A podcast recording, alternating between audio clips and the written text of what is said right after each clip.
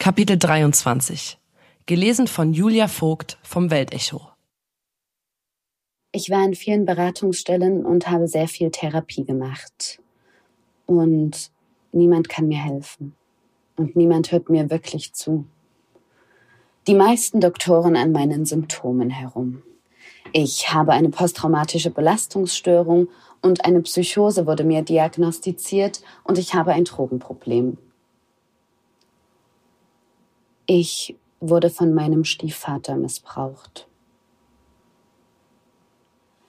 Meine Mutter hat sich getrennt, als ich ungefähr vier Jahre alt war. Und dann waren wir eine Weile allein. Das war die schönste Zeit, weil auch mein leiblicher Vater Gewalt ausgeübt hat. Dann hat meine Mutter einen neuen Mann kennengelernt.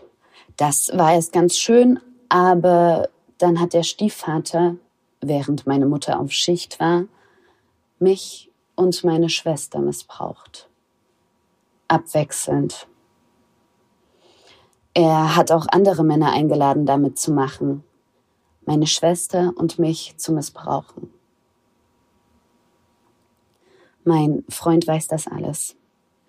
Er kümmert sich Tag und Nacht um meine Kinder, weil er sieht, dass es mir nicht gut geht. Er sieht, dass ich dissoziiere, das heißt, dass ich in gewissen Situationen einfach erstarre und nicht mehr ansprechbar bin.